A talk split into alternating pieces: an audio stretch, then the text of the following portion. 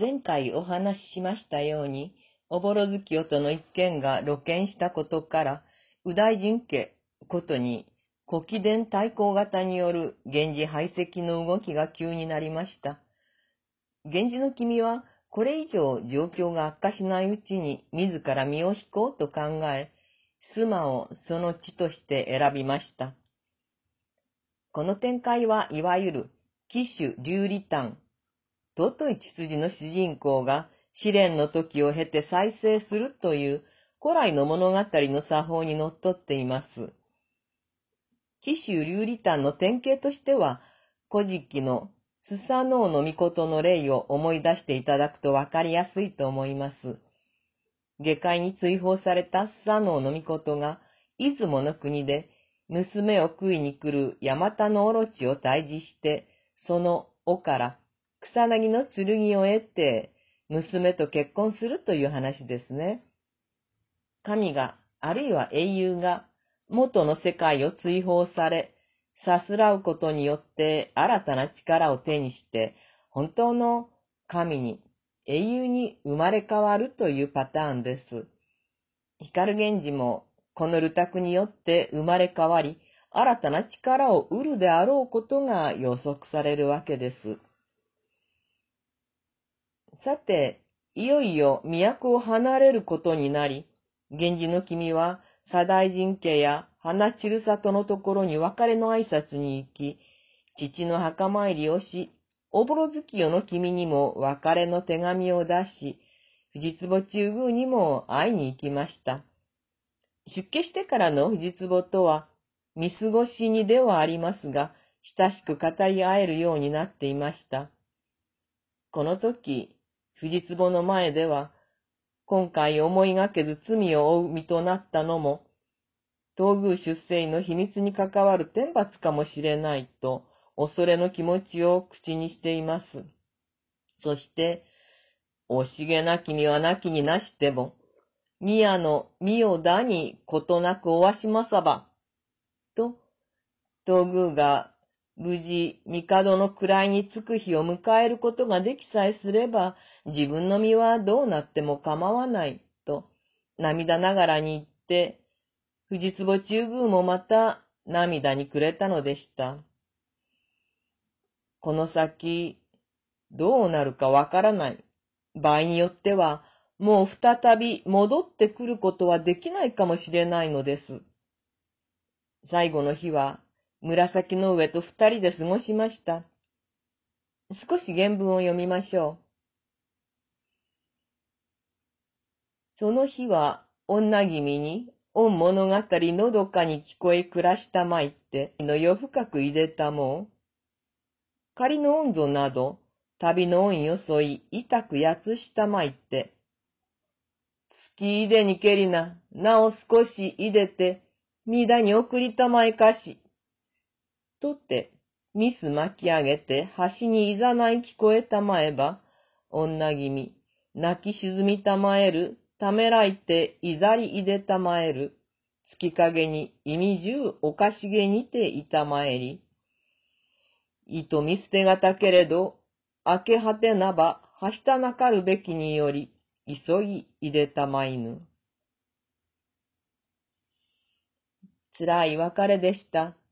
紫の上は泣き沈んでいましたが、無理にも涙を収めて見送ります。共に下るのは、親しい従者、ほんの五六人だけです。船で淀川を下り、須磨に着きました。3月の20日頃のことでした。寂しい須磨での暮らしが始まります。長雨の頃は都恋しさが募り、使いを出して、あの方この方に手紙を届けさせました。そして夏が過ぎ、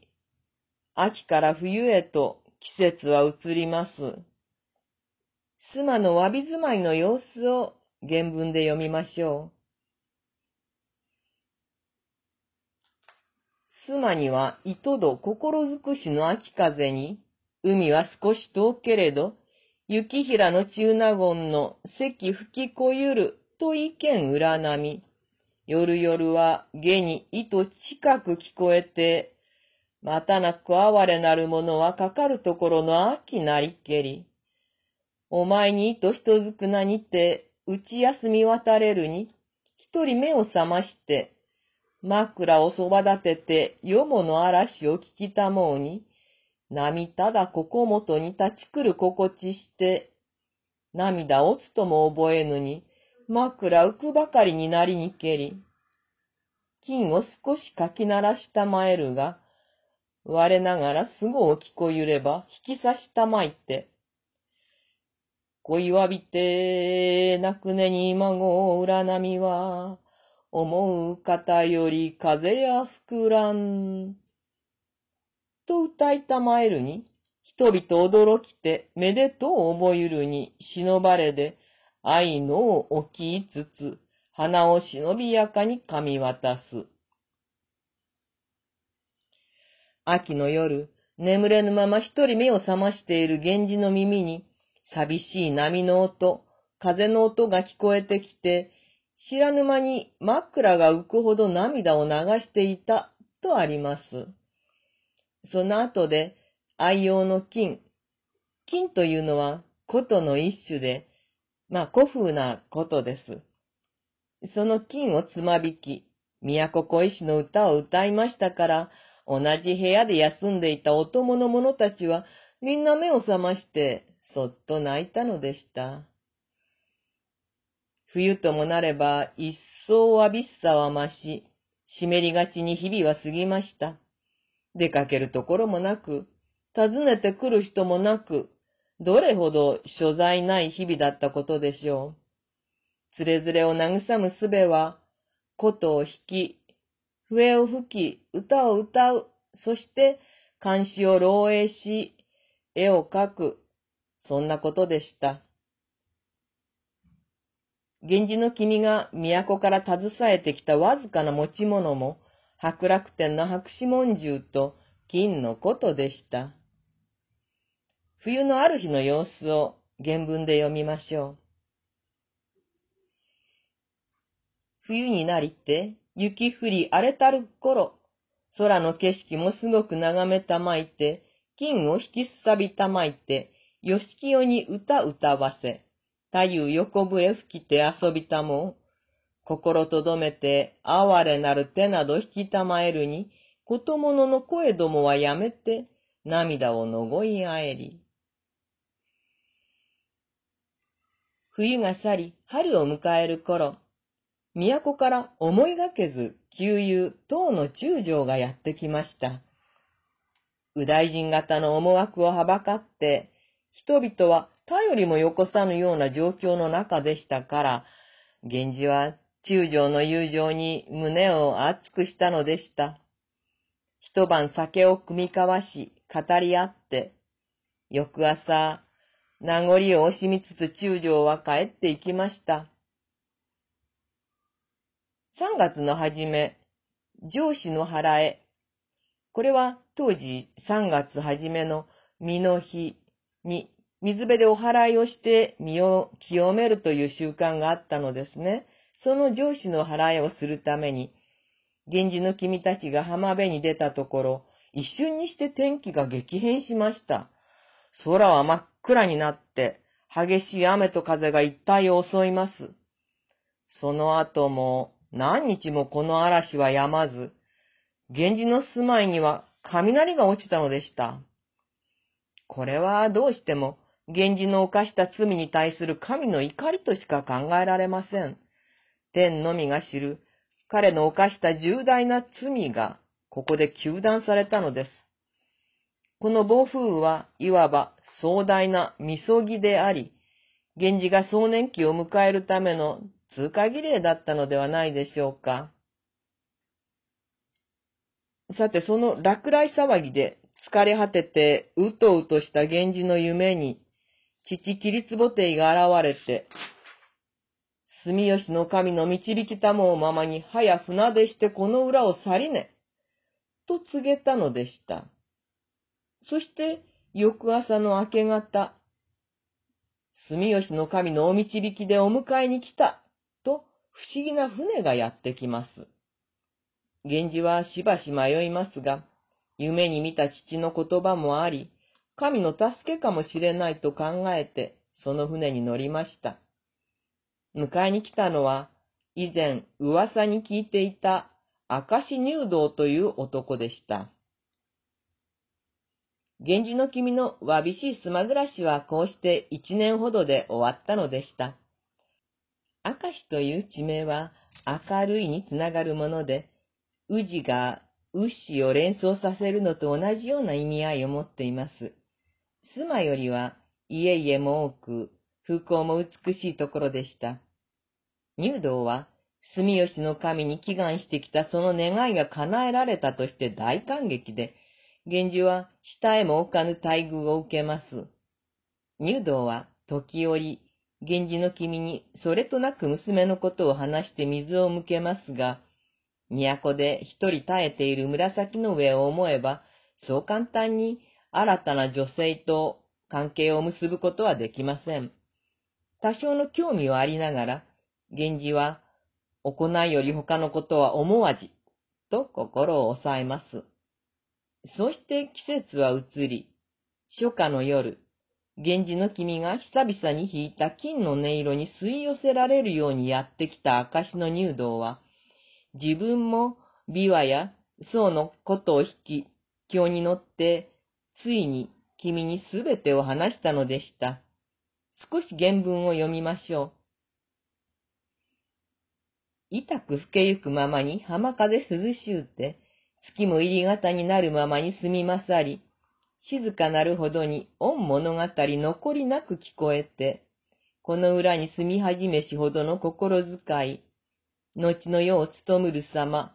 書き崩し聞こえて、この娘のありさま問わず語りに聞こゆ。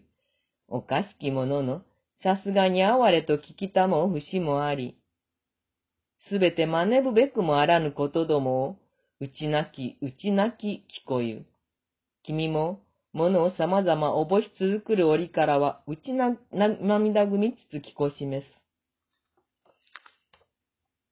娘が生まれた時から、都の身分高いお方と結ばれるようにと、長年住吉の神に詣でて願をかけてきたこと、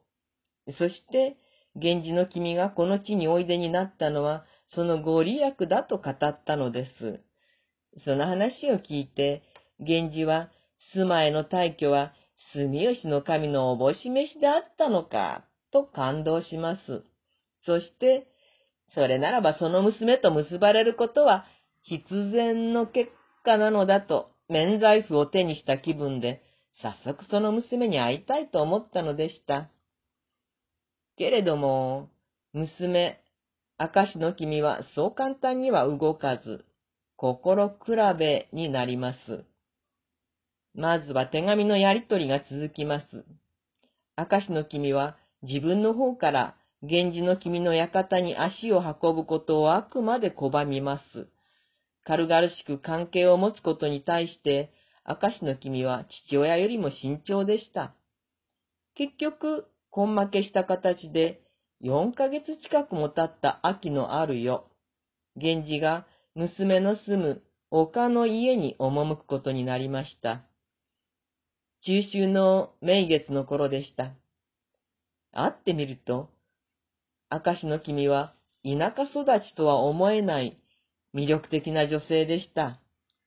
原文です。人ざま糸当てにそびえて、心恥ずかしきけわいぞしたる。こう、あながちなりけるちぎりをおぼすにも、朝からず哀れなり。見志の近勝りするなるべし。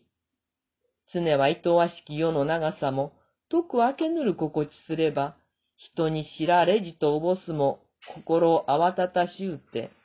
細やかに語らい起きていでたまいぬ。かくての地は忍びつつ、時々おわす。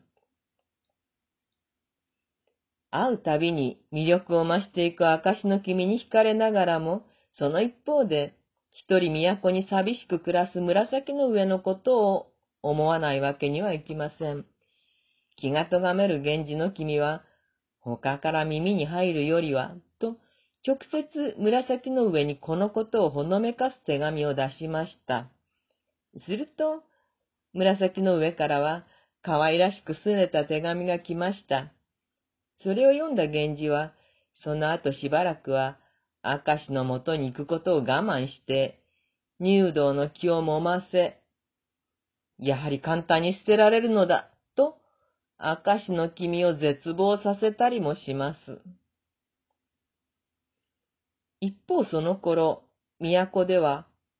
源氏召喚へと事態は動いていたのでした。次回はそのあたりからお話しします。